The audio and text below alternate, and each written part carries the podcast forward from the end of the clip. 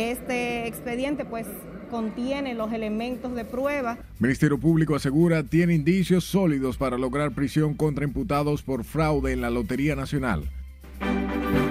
Hemos encontrado sobrecostos en la venta de materiales. Director de las sedes explica a la Procuraduría General detalles del desfalco multimillonario en esas empresas. Y se garantiza esa segunda dosis. La valoración de la vicepresidenta Raquel Peña de la vacunación. Compartimos sus expectativas.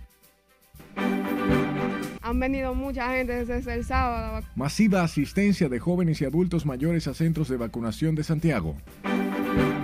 Hasta que las autoridades no den un paso de seriedad.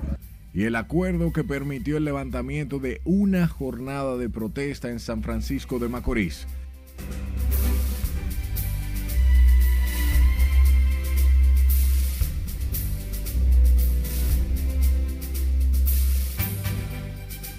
Buenas noches y bienvenidos a esta su emisión estelar. Para nosotros es un placer llevarles información hasta su hogar. De inmediato comenzamos y lo hacemos con el Ministerio Público que aseguró tener evidencias sólidas para lograr la imposición de prisión preventiva como medida cautelar contra el ex administrador de la Lotería Nacional Luis Maisichel Dicent y nueve personas más acusadas de una estafa de casi 200 millones de pesos.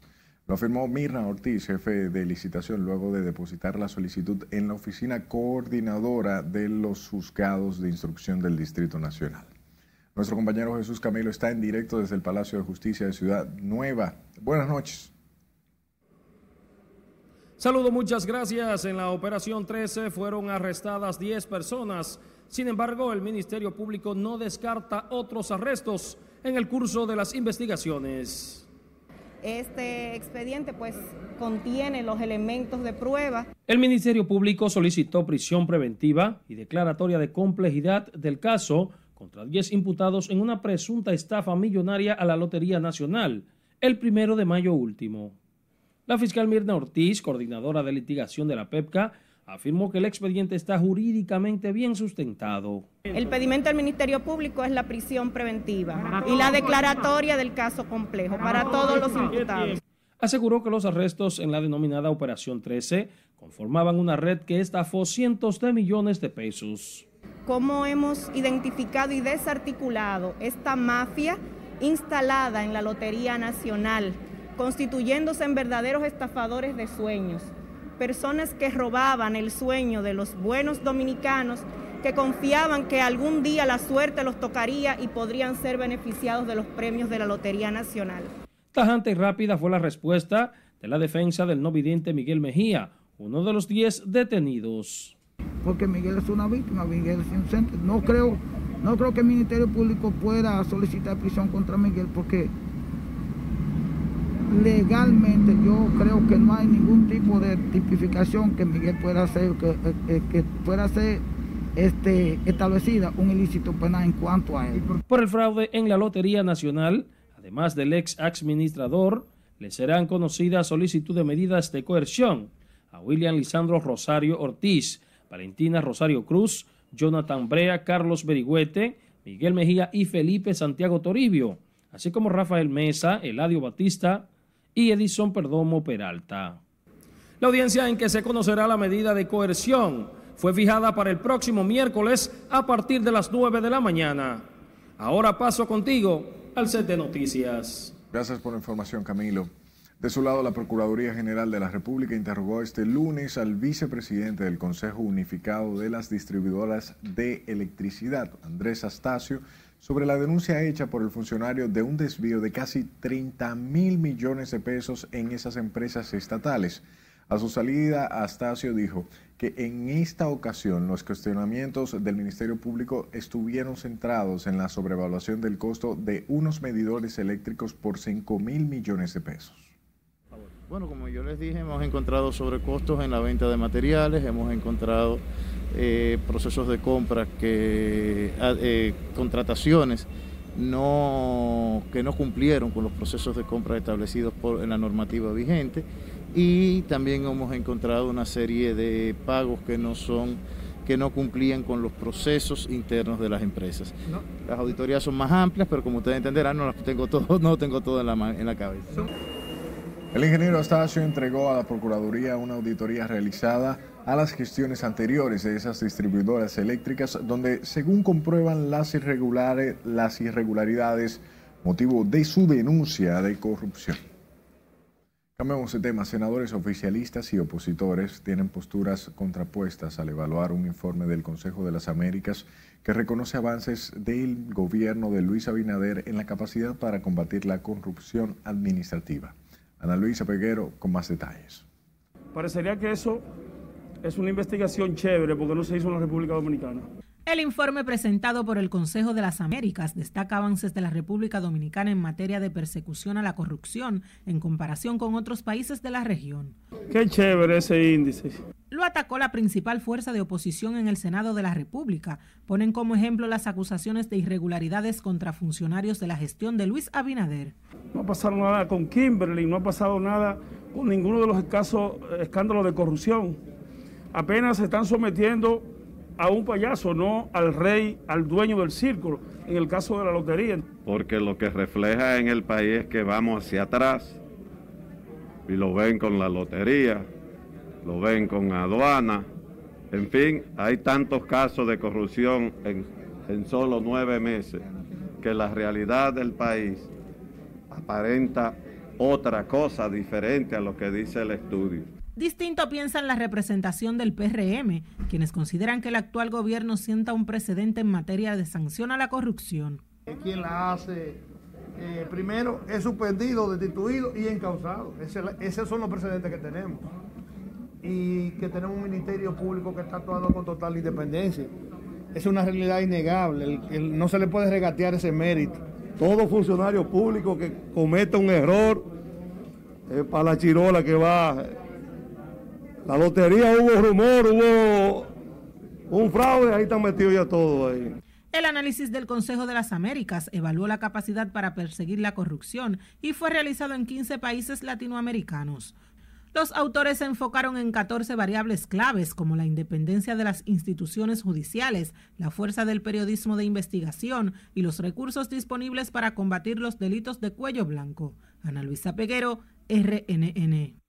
Nuevamente cambiamos de tema porque unas 83 mil personas, la mayoría jóvenes y adolescentes, iniciaron su proceso de vacunación contra la COVID-19 este fin de semana, una jornada calificada como exitosa por la vicepresidenta de la República y coordinadora del Gabinete de Salud. Raquel Peña garantizó que el país tendrá todo el fármaco necesario para aplicar la segunda dosis a los ciudadanos.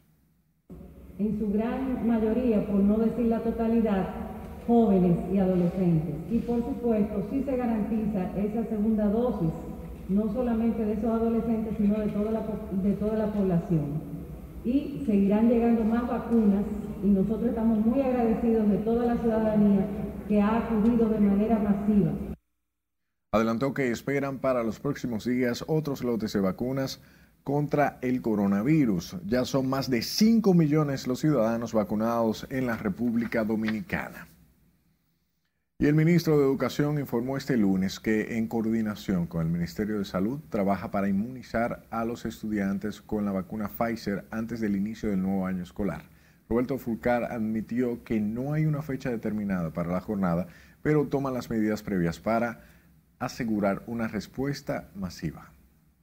Tenemos todo el país en la modalidad de educación a distancia, debido al crecimiento que hubo en el nivel de positividad del COVID en todo el país.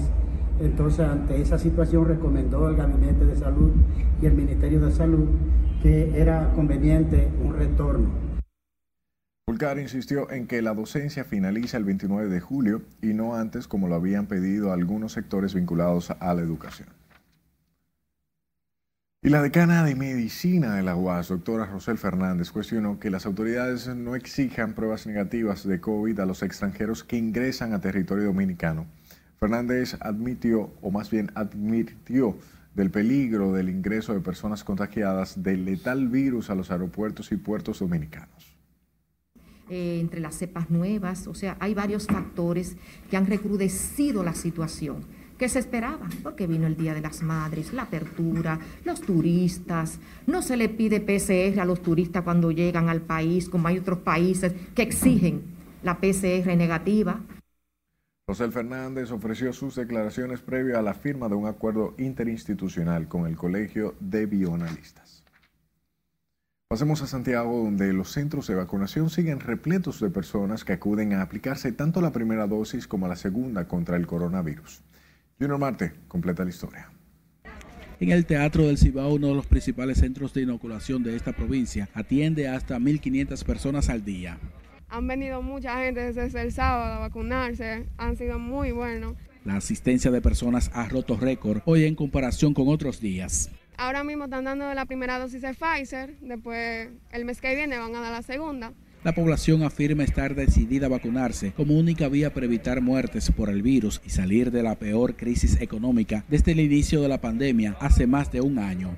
Que hay que todo el mundo vacunarse y yo le sé a toda la población que, que también haga lo mismo, que se vacune. A ver si podemos salir de, de este trance que está el mundo entero. El ministro de Salud Pública, Daniel Rivera, espera llegar a 9 millones de personas vacunadas en agosto venidero. Tenemos que orientar a la población a que tenemos que seguir cuidándonos. No hay en ningún país del mundo que exista una seguridad de que no va a haber rebrote. Ustedes lo han visto. Daniel Rivera informó además que en torno al toque de queda harán una evaluación a partir de mañana. En Santiago, Junior Marte, RNN. En tanto que la Cuarta Cámara Civil y Comercial del Distrito Nacional se declaró incompetente para conocer un recurso de amparo que buscaba detener la suspensión de servicios a afiliados a las ARS dirigidas por el Colegio Médico Dominicano. Con más detalles en el Mateo que se acoja la medida cautelar de no hacer huelga, que está en el expediente. El Colegio Médico Dominicano movilizó sus miembros hasta la sede de la Cuarta Cámara Civil en el Centro de los Héroes. La medida precautoria tomada por la juez, como es que los médicos no tienen que continuar la huelga y tienen que seguir tomándoles los carnets de seguro médico a todos los trabajadores o los afiliados al sistema, eso se mantiene, se mantiene igual hasta tanto se conozca el fondo del asunto. Tras declararse incompetente, el juez envió el recurso de amparo al Tribunal Superior Administrativo. E iremos donde quiera que sea defender el derecho a la protesta. Ustedes son periodistas. Mañana ustedes pueden tener un gremio que decida hacer huelgas. Pero un empresario de la, del periodismo multimillonario se apodera de un tribunal y le quita el derecho a ustedes, los periodistas, de hacer huelgas. Eso es inconstitucional. A la protesta de los médicos también se sumó el Colegio de Abogados. No podemos vivir en un país donde esté prohibida la protesta. No podemos vivir en un país donde el Estado de Derecho sea una quimera y donde el sistema de justicia, el Poder Judicial, politizado por el presidente de la Suprema, sea un instrumento del empresariado y de los explotadores. Los trabajadores de las industrias sostienen que con su recurso de amparo contra las protestas médicas buscan que por ley los galenos dejen de paralizar las atenciones a los afiliados para reclamar sus derechos. Nelson Mateo, RNN. Sobre el tema, la Confederación Nacional de Trabajadores Dominicanos rechazó hoy la decisión del Tribunal Superior Administrativo de ordenar la suspensión de protestas del Colegio Médico Dominicano contra las ARS. Sin embargo, su presidente Jacobo Ramos consideró inoportuna la huelga del gremio médico. Nosotros no compartimos el que el derecho a la protesta se judicialice. Nosotros entendemos que eso es un derecho consagrado por eh, las organizaciones internacionales a las cuales nosotros estamos de alguna manera adheridos. En rueda de prensa, la CNTD también pidió a los ayuntamientos aumentar un 40% al salario y darle seguros médicos a los servidores. Siga nuestras emisiones en tiempo real, rnn.com.do, al igual que nuestras redes sociales, arroba noticias rnn. Sus denuncias al 849-268-5705. Estamos en podcast, ahí puede escuchar nuestras emisiones también. Noticias RNN en Spotify, Apple Podcast, Google Podcast y plataformas similares. Venimos a construir, a contribuir con el fortalecimiento institucional. Vamos a una pausa. Al regreso sabrá la promesa del nuevo defensor del pueblo. Para consensuar un pacto nacional del agua. Y el presidente Luis Abinader traza pautas para la firma de un pacto por el agua. Siga con RNN Misión Estelar.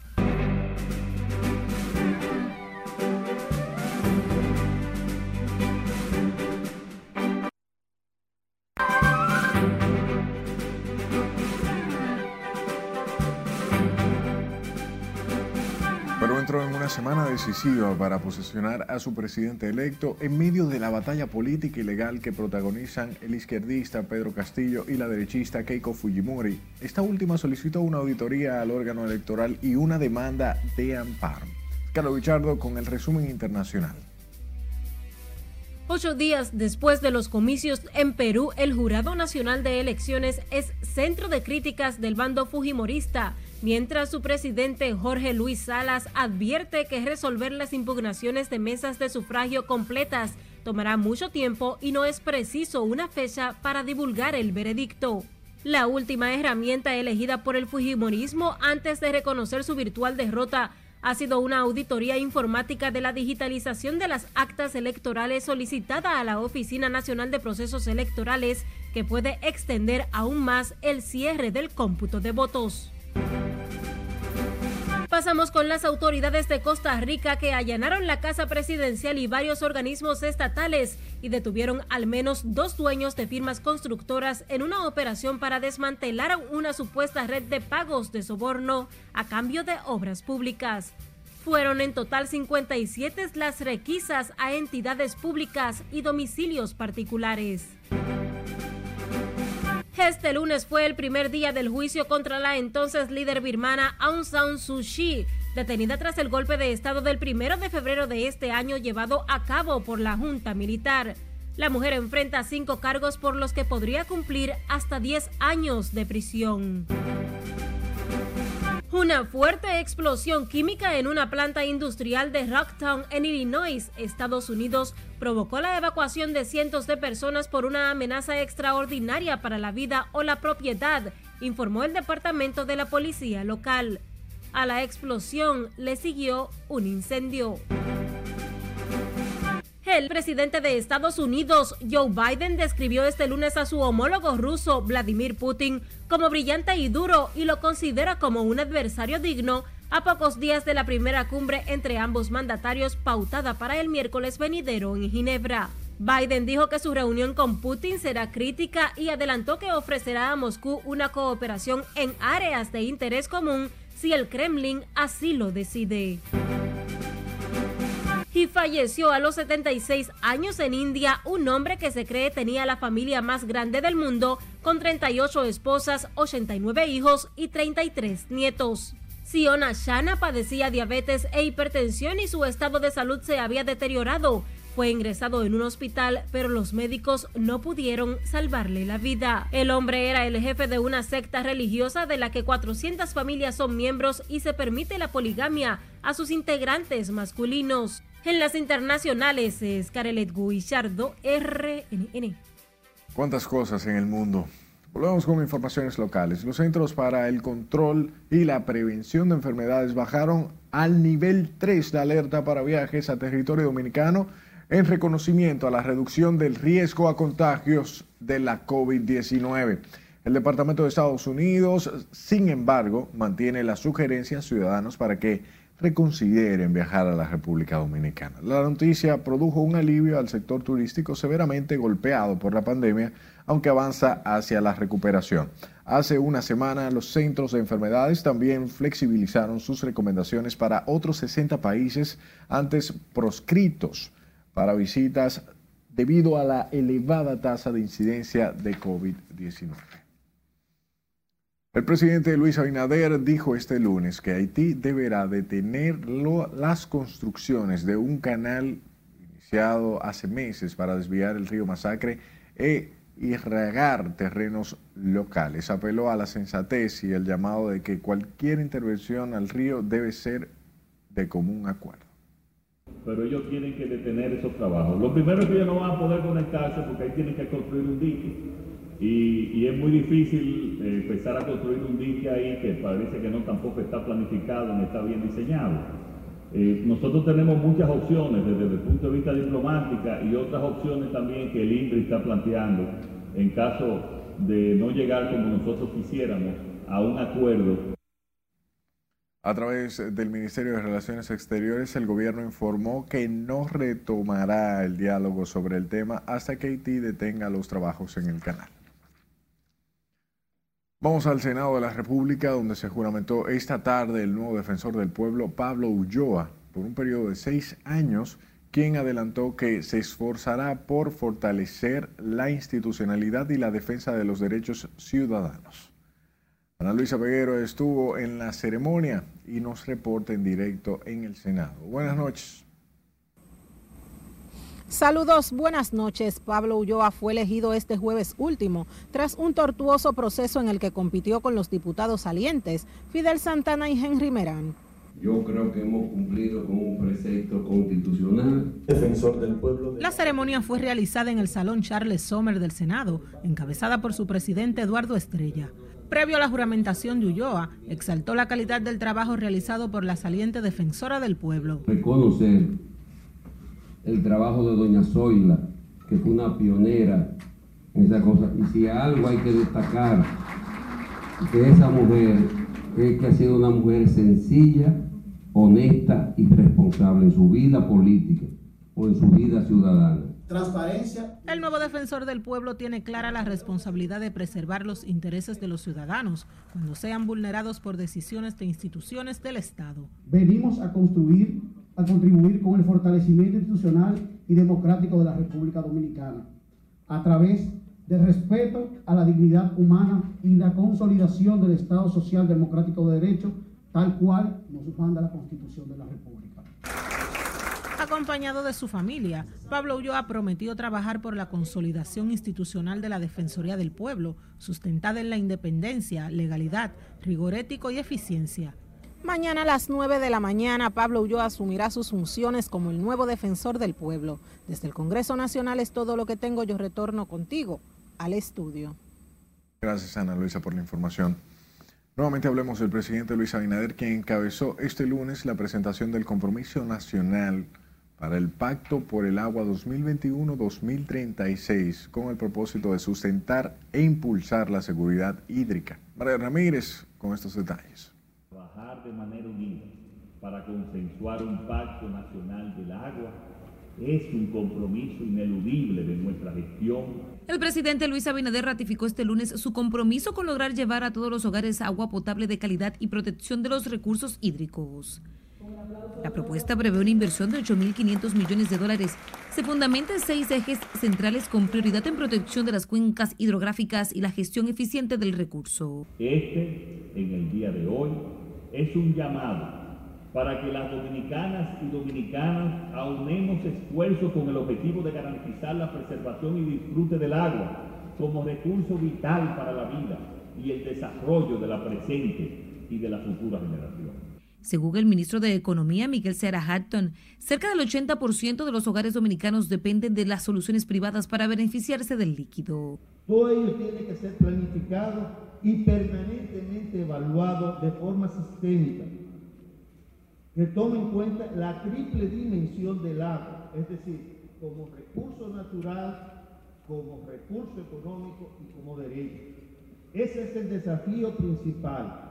El compromiso nacional para el Pacto por el Agua iniciará con un proceso de discusión coordinado por el Consejo Económico y Social, como vía a lograr el consenso entre todas las instituciones responsables de la producción, preservación y suministro de agua. Este gran compromiso nacional tiene que ser asumido como una política de Estado. En la democracia, las políticas de Estado deben poder superar la alternabilidad de diferentes gobiernos en la construcción del Estado la institucionalidad debe asegurar este esencial requisito de toda política pública. En el acto participaron los principales representantes del sector agua del gobierno, empresarios, sindicalistas y miembros de las sociedades de protección al medio ambiente. El presidente Luis Abinader resaltó la importancia de la firma del Pacto por el Agua para dar garantía de que otros gobiernos den continuidad al proyecto. Margaret Ramírez, RNN.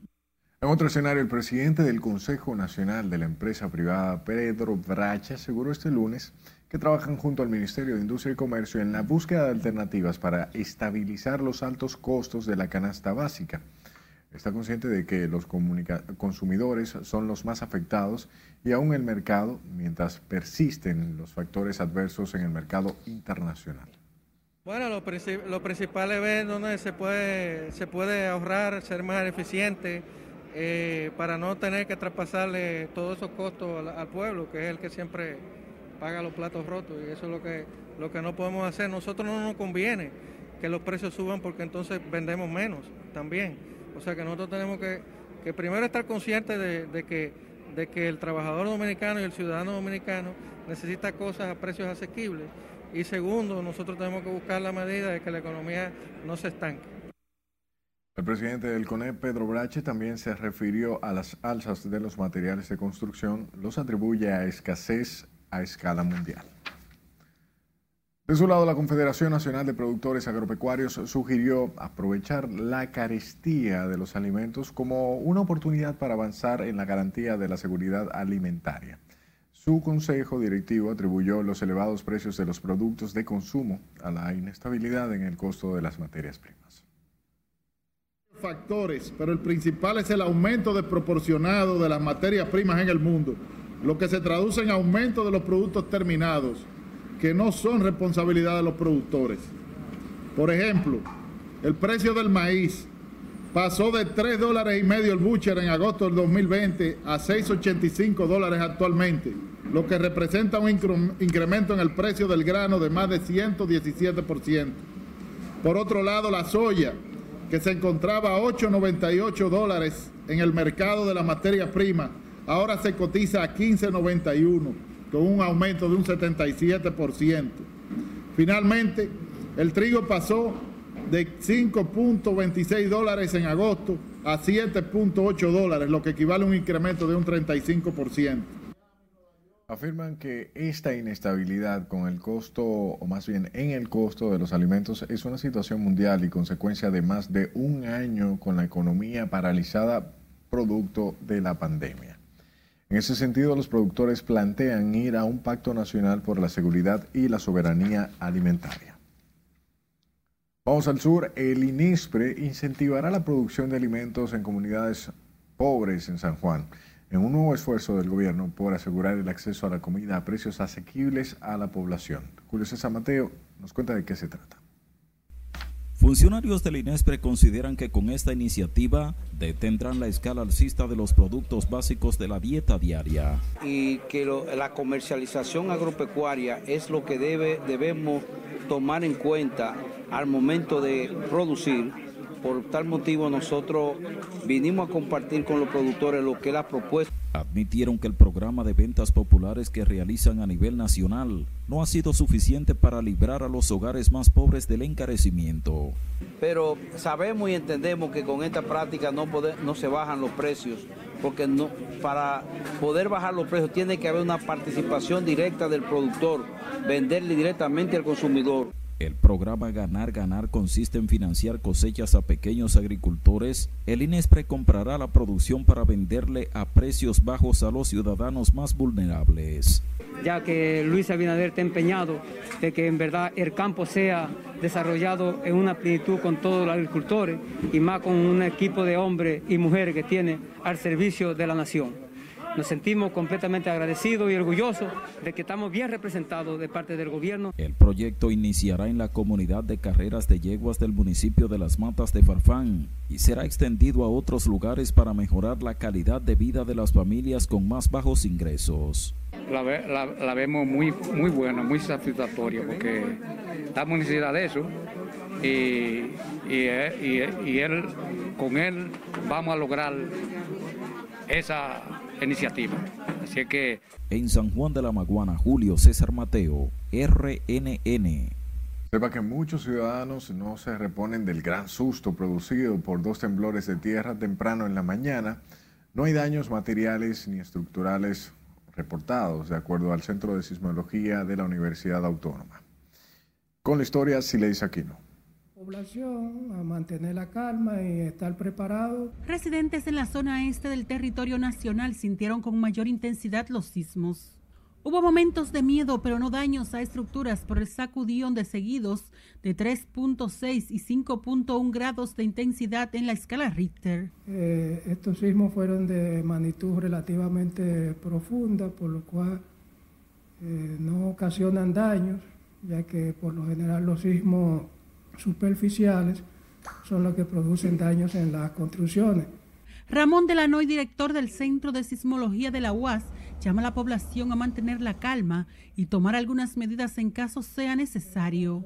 Eh, se aconseja que la persona, si está en un lugar cerrado, eh, busque protegerse de, ventanas, eh, de paredes que pueden caerse, objetos que estén mal colocados, que podrían caerse. En la capital muchos sintieron los temblores de tierra, aunque otros le pasaron desapercibidos. Obviamente que eso tiende a preocupar a la población, porque un temblor de tierra no es como un ciclón, un huracán que se puede prevenir, eso es algo inevitable y, sorprendente. Eso es algo inevitable, si me agarró un temblor, me agarró, no, no, hay, no hay forma de prevenirlo. A las seis y media de la mañana, cuando prendí la televisión, vi el temblor, pero no sentí absolutamente nada. Tras el sismo de 5.1 sucedieron varias réplicas, una de ellas próximo a la isla de Puerto Rico. Sila Disaquino, RNN.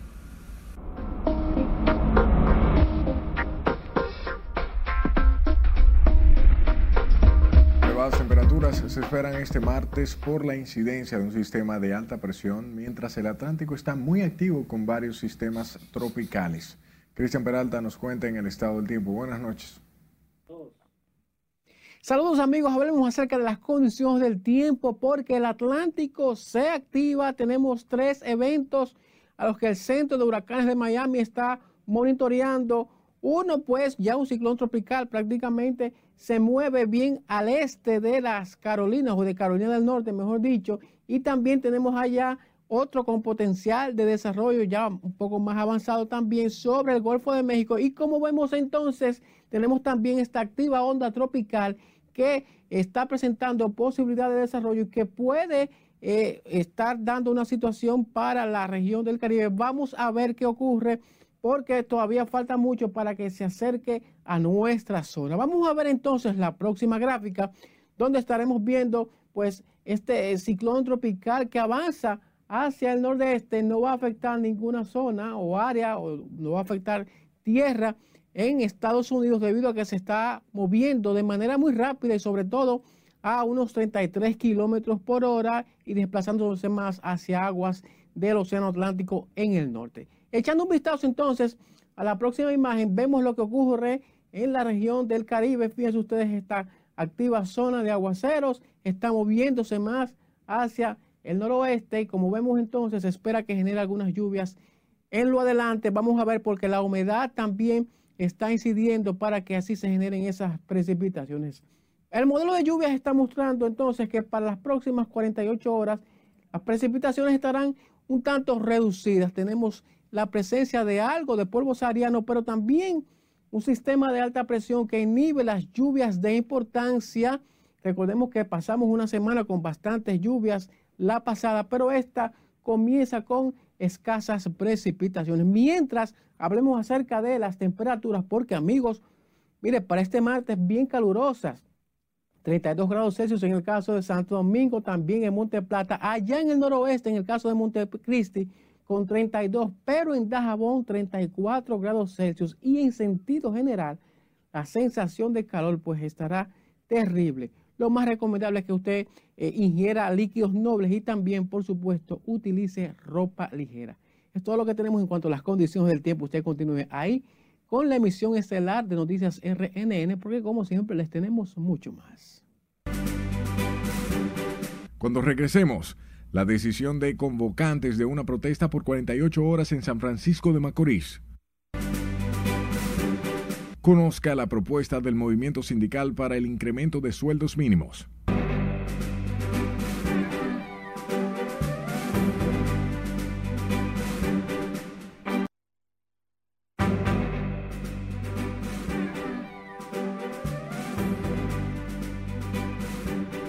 Gracias por continuar con nosotros. Sepa que fue levantado a las 6 de esta tarde el paro general por 48 horas que habían convocado organizaciones de luchas sociales y populares en demanda de la construcción de obras para varios sectores de esa provincia. Laura Omar estuvo allí y aquí los detalles. La huelga programada por 48 horas fue suspendida luego de que representantes de las organizaciones convocantes se reunieran con autoridades del gobierno central y acordaran iniciar siete mesas de trabajo. Los manifestantes reclamaban al gobierno solución a varios problemas no resueltos por años. Hasta que las autoridades no den un paso de seriedad y de iniciar las obras de este pueblo, el movimiento continuará en las calles reclamando lo mismo. Ya las autoridades en el día de hoy comienzan a llamar para tratar de negociar con el movimiento. El domingo por la noche, previo al inicio de la huelga, hubo enfrentamientos entre ciudadanos y agentes policiales. Resultó herido de bala el mayor de la policía, Luis Manuel del Orbe Rojas, de 55 años. Hay varios ciudadanos detenidos por el hecho. En ese sentido, el comandante regional nordeste, general Juan Pablo Ferreira, garantizó el orden de la ciudad con la advertencia de preservar la vida de sus miembros en cualquier circunstancia. Nosotros estamos a proteger vida y propiedad, de la, la de nosotros también vale. Por lo que le pido, o lo considero, que debe reinar, como le dije anoche, la sensatez y la prudencia. Nosotros no, vamos a impedir que nadie reclame eh, eh, sus derechos, pero también nosotros somos respetuosos de los derechos de cada ciudadano, pero también somos celosos del cumplimiento de sus deberes. Este lunes la mayoría de negocios permanecieron cerrados y a pesar de que el ambiente se mantuvo tranquilo en las principales vías, quemaron gomas y lanzaron basura y escombros que obstaculizaron el tránsito de vehículos y el desplazamiento de personas. Laurila Mar, RNN. Precisamente por las protestas fue suspendida en San Francisco de Macorís la jornada de vacunación contra la COVID-19. El director regional de salud en la provincia de Duarte, doctor Luis Rosario, explicó que tomó la decisión para no exponer a los ciudadanos al peligro por posibles disturbios. Sabe que la vacuna se mueve con personal militar. El personal militar está en otras funciones en el día de hoy y además nos vamos a comprometer a la población a que asistiendo a, a una vacuna eh, en plena movilización tenga algún tipo de problema. El doctor Rosario admitió el aumento de la positividad de la COVID-19 en los últimos días en la provincia de Duarte. La tasa de ocupación en los hospitales se mantiene en un 42% de camas disponibles. Dirigentes comunitarios del Distrito Municipal San Luis se manifestaron este lunes para que dejen en libertad al regidor Bienvenido Cabral a quien se atribuye balear a dos personas durante un desalojo el pasado martes. Aseguran que el regidor Cabral no tuvo nada que ver con el incidente ocurrido, por lo que amenazaron con realizar protestas en San Luis. Están inventando pruebas, haciendo pruebas para tratar de sacarme del medio. Pero como esto digo, el mismo no es uno, el mismo somos muchos. Si ellos piensan que metiéndome preso a mí, ya ganar la lucha, ahora que la lucha me dispararon cuando ellos estaban en la pared. Me dispararon y me tuvieron a asesinar. Responsabilizamos a Manuel Jiménez y a un sector de la policía de lo que le pasa al regidor chino, a Marta Canán, a Dios en zona porque ya mismo está preso porque hicimos un acto de intimidación jugando el vertedero. Los moradores expresaron además que no dejarán de visitar las instalaciones de la Fiscalía de Santo Domingo Este hasta que las autoridades no dejen en libertad al regidor Bienvenido Cabral, que solo trató de evitar una desgracia durante el desalojo arbitrario en esa comunidad. Hablamos del Frente Amplio que pidió al Ministerio de Trabajo convocar al Comité Nacional de Salarios para decidir un aumento en los sueldos de los trabajadores severamente impactados por la actual crisis económica. Su presidente, el también diputado Juan Dioniso, Juan Dioniso Restituyo, recomendó priorizar a los sectores con menos poder adquisitivo. Entonces el gobierno como garante del trabajo, como garante de satisfacer las necesidades de toda la población, tiene que priorizar un aumento salarial eh, focalizado a esos sectores que han sido beneficiados por la pandemia para que beneficien a sus trabajadores. Los dirigentes del Frente Amplio visitaron este lunes el Ministerio de Trabajo, específicamente a Miguel de Camps, el ministro, a entregarle una comunicación en la que piden el reinicio del diálogo tripartito para el reajuste salarial. El presidente de la Confederación Nacional de Unidad Sindical, Rafael Pepe Abreu, informó que este martes depositarán ante el Comité Nacional de Salarios su propuesta de aumento a los sueldos mínimos de al menos un 40 a los servidores no sectorizados. Según el dirigente sindical, lo procedente es convocar al diálogo tripartito para arribar a un acuerdo en beneficio de los trabajadores de ingresos más deprimidos. Como la tarifa vence en julio, nuestra aspiración es que en lo que queda de este mes, de junio, podamos ponernos de acuerdo para, para, para que en julio ya la tarifa nueva comience a regir. Nosotros estamos solicitando un 40% de aumento para los cinco mínimos concernido en esa tarifa en revisión. En otro orden, el sindicalista reconoció las dificultades que atraviesan los trabajadores debido al alto costo de la canasta básica por la falta de recursos, con lo que justifica la demanda de mejores salarios. Hablemos ahora de la Junta Central Electoral que opera con un déficit de al menos 70 millones de pesos mensuales, afirmó hoy su presidente Román Andrés Jaques Liranzo la razón principal para la solicitud del presupuesto complementario para la institución. Mientras tanto, informó la puesta en marcha de un plan orientado a imprimir mayor eficiencia al gasto sin lesionar a los empleados.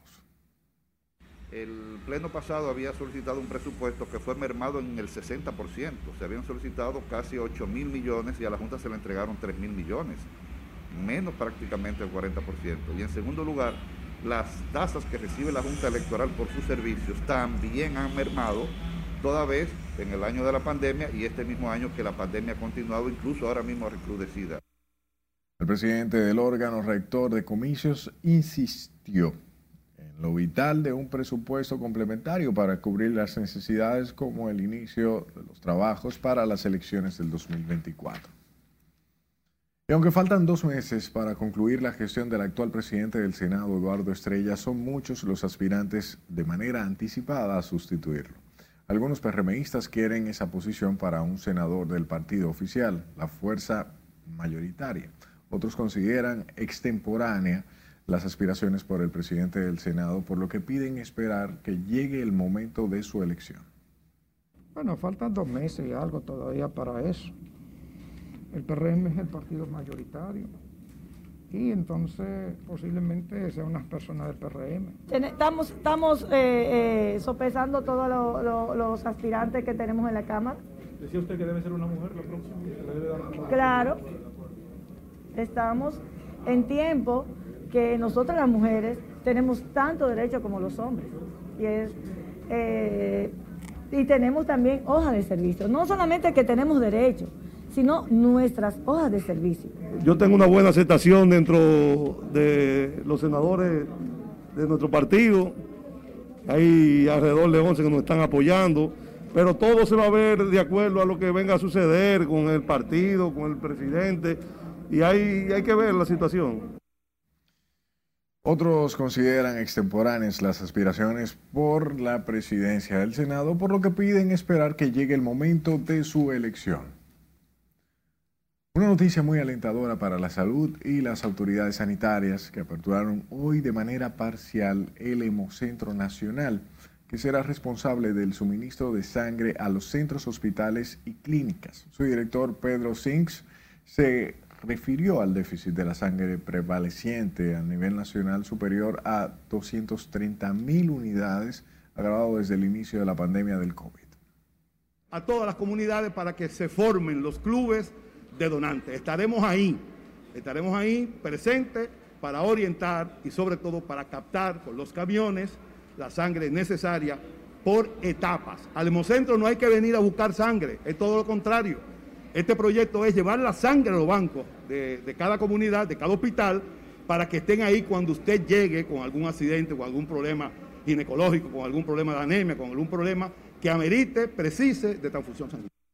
La inauguración del Hemocentro coincide con el Día Mundial del Donante de Sangre, un gesto de sensibilidad que permite salvar vidas.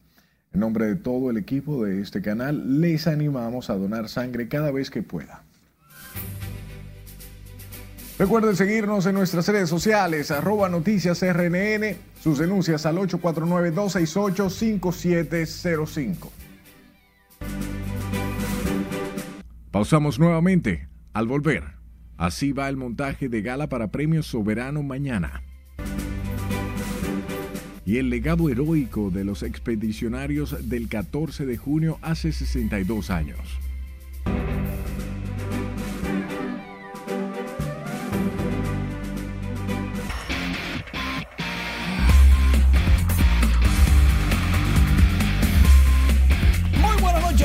Iniciamos la entrega deportiva hablando del voleibol femenino de las reinas del Caribe que este lunes derrotaron a Holanda 3 por 1 y ahora tienen récord de 7 victorias, 5 derrotas. Los parciales 25-23 de Dominicana, 23-25 de Holanda, 30-28 de Dominicana y 25-22 de las dominicanas reinas del Caribe.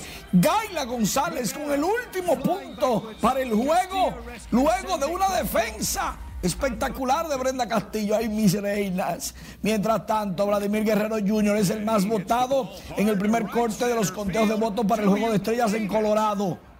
Atención, lidera las primeras bases de la Liga Americana y todos los jugadores de las grandes ligas. Definitivamente, Vladimir Guerrero tiene una cómoda ventaja en la inicial y aparentemente nadie lo va a bajar de la guagua para ir al juego de estrellas. Y quizás estaría en la competencia de cuadrangulares. Mientras tanto, Bartolo Colón lanza un juego completo en México con 48 años con los aceleros de Monclova y de paso es el jugador, el lanzador de mayor edad en lograrlo. Es un récord en la Liga Mexicana de Béisbol del Pacífico. No, no, de béisbol. La del Pacífico es invernal. Sí han lanzado con 48 años o más otros, pero juego completo. Solo Bartolo Colón. ¿Y saben quién ayudó al aguilucho? Un liceísta.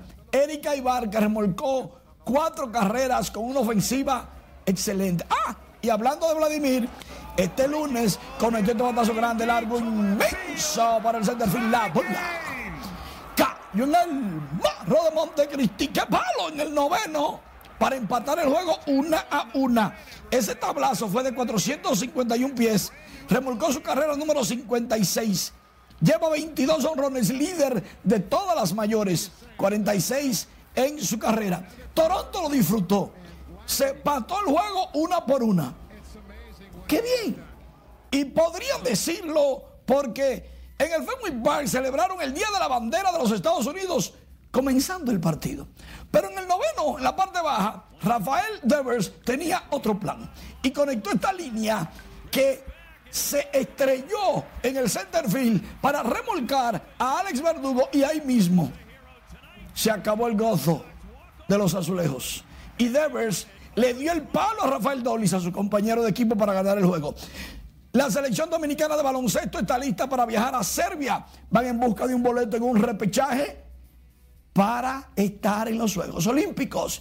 Comandando Víctor Liz este equipo. Por otro lado, Kawhi Leonard y Paul George es la tercera pareja con 20 puntos o más y 10 asistencias o más en 10 juegos de playoffs consecutivos. Lo han logrado ahora en esta, en esta temporada. Y otros como Kobe Bryant y Shaquille O'Neal están dentro de las tres parejitas. También otro de los Lakers, Jerry West y Algin Baylor. Ah, los playoffs de la NBA comenzaron con este partido. Atlanta, Filadelfia. Se terminó 103 a 100 y ganó Atlanta sorprendiendo a todo el mundo. Leonel Messi logró un gol espectacular. El tiro de directo, el tiro libre directo que tiene su marca, su sello, su firma, lo logró para colocar el juego 1 a 0 en el minuto 33, pero Chile empató el partido y así terminó uno por una en la Copa América y esto le quita el puntito de la victoria a Argentina. No perdió Argentina. Messi hizo lo que tenía que hacer, pero debieron de ganar.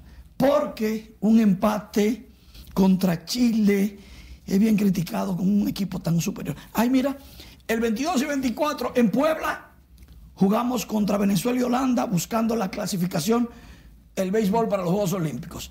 Y Juan Lagares, aguilucho, ya conectó cuadrangular. Y te digo aguilucho porque yo sé que tienen muy buenas amistades allí en Santiago, ¿sabes? Sí, gracias, Manny, gracias por la aclaración. Que tenga buenas noches. Hablemos del Ministerio de Obras Públicas y la Autoridad Portuaria Dominicana que firmaron hoy un acuerdo interinstitucional para ejecutar el Plan Nacional de Rehabilitación, Remozamiento y Construcción de los Muelles Pesqueros. Se comprometen a restablecer las estructuras y construir nuevos muelles en zonas idóneas para ello, atendiendo a las condiciones socioeconómicas, ambientales y marítimas. Con una inveterada costumbre y es que siendo nosotros una isla hemos vivido de espalda al mar. Le prestamos muy poca atención a lo marino, al extremo de que es muy escasa nuestra vía de comunicación fluvial o marina, eh, teniendo ríos importantes, pero también eh, estando bordeado por nuestra condición de isla. Un proyecto bonito desde el punto de vista de nosotros poder dignificar la actividad pesquera en el país y dignificar a los pescadores. Si vemos las condiciones, como lo hemos hecho en muchos de esos descensos, en lo que estos de una manera u otra se ganan el sustento, el día a día, mantienen sus familias, porque donde hay un pescador hay una familia detrás. El convenio fue suscrito por el ministro de Obras Públicas de Línea Ascensión y el director de la Autoridad Portuaria. Jean Luis Rodríguez, quienes procuran impulsar el desarrollo económico de los microempresarios de la pesca. Sepa que el Ministerio de Relaciones Exteriores Dominicano y la delegación de la Unión Europea en el país inauguraron hoy una exposición que recoge 30 años de la historia de la relación bilateral. La muestra está abierta al público en el Faro a Colón, toca diversos aspectos de la historia europea y sus grandes logros durante los últimos 30 años. Hace tres décadas que la delegación de la Unión Europea se instaló de manera permanente en nuestro territorio y desde el primer día ha significado un punto de apoyo esencial en áreas clave del desarrollo como la salud, el medio ambiente, el fortalecimiento institucional, entre otros aspectos de mucho valor para la estabilidad y avance de nuestra democracia.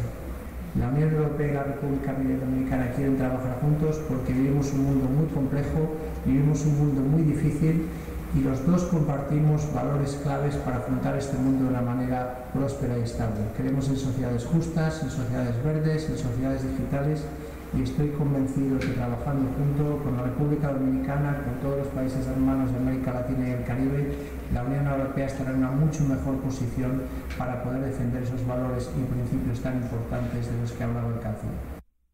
La actividad contó con la presencia del embajador de la delegación de la Unión Europea en la República Dominicana, Gianluca Gripa, y la ministra de Cultura, Carmen Heredia. Asistieron el embajador de España, Alejandro Avellán, el alcalde de Santo Domingo Este, Manuel Jiménez, el gobernador del Faro a Colón, Eliezer Nolasco Jiménez, entre otros.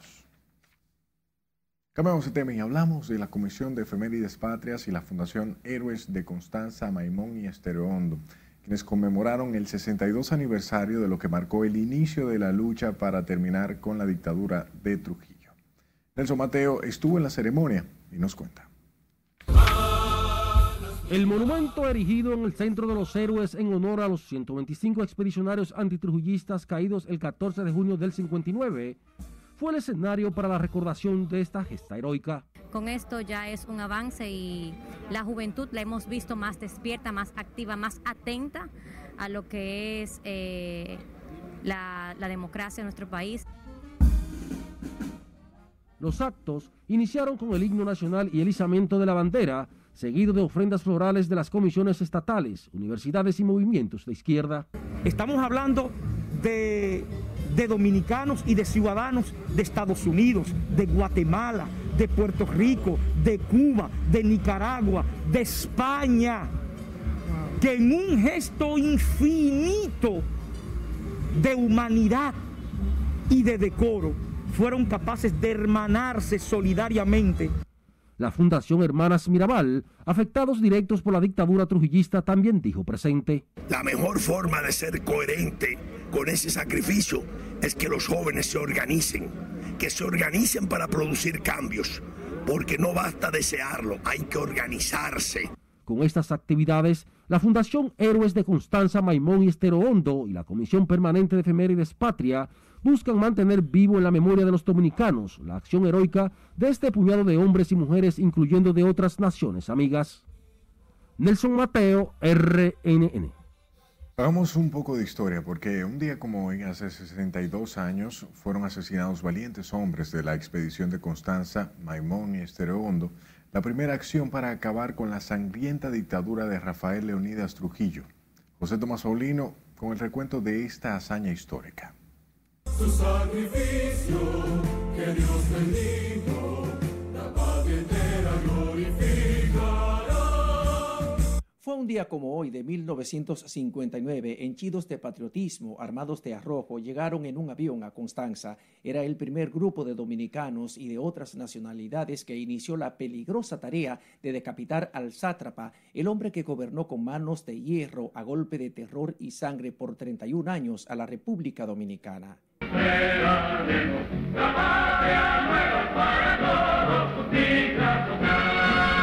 Intrépidos, audaces, los combatientes intentaron atacar por Constanza, Maimón y Estero Hondo, la vía más segura, en un avión con colores y símbolos de la Fuerza Aérea.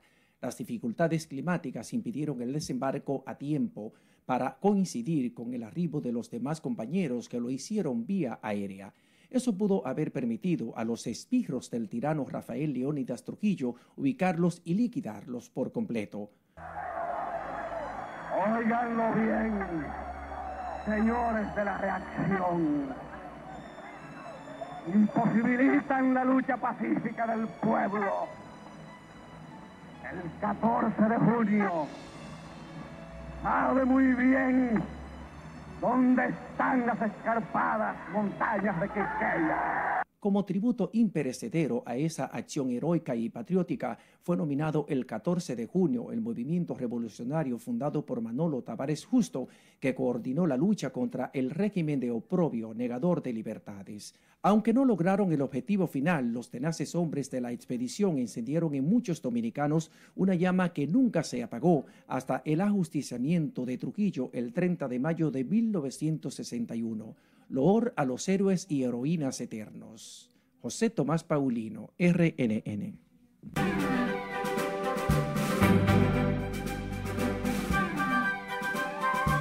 Vamos al Hotel Jaragua porque el país está en los premios soberanos. También está allá nuestra compañera Miriam Reyes con los detalles del mismo. Adelante, buenas noches. Gracias, buenas noches. Mañana será la edición número 36 de Premio Soberano 2021, el premio más importante del arte dominicano que se realizará con todas las medidas de seguridad contra el COVID-19.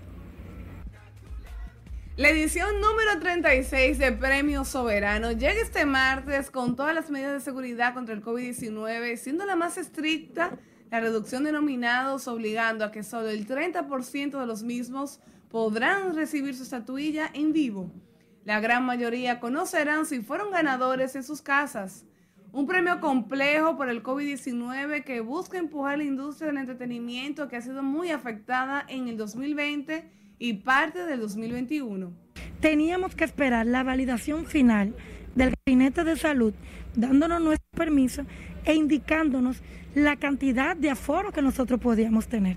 Hasta tanto no tuviéramos esa validación que sucedió la semana pasada, el martes, nosotros no podíamos convocar talentos ni, ni nominados porque no iba a ser responsable de parte de la producción. Este premio, todo este esfuerzo vale la pena en la medida de lograr los propósitos como de relanzar el mundo del entretenimiento, que todo el mundo sabe que ha sido muy golpeado, pero eh, vemos con entusiasmo como gente, bailarines, luminotécnicos, sonidistas y todo el que está metido en, esto, en estos menesteres que tenía años que no trabajaba.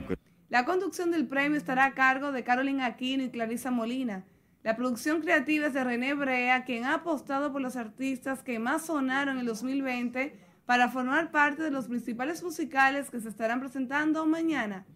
Varios artistas internacionales estarán presentes, entre ellos Yandel, Jay Weller, Mike Towers y como factor sorpresa se han mencionado a Camilo, Romeo y Osuna.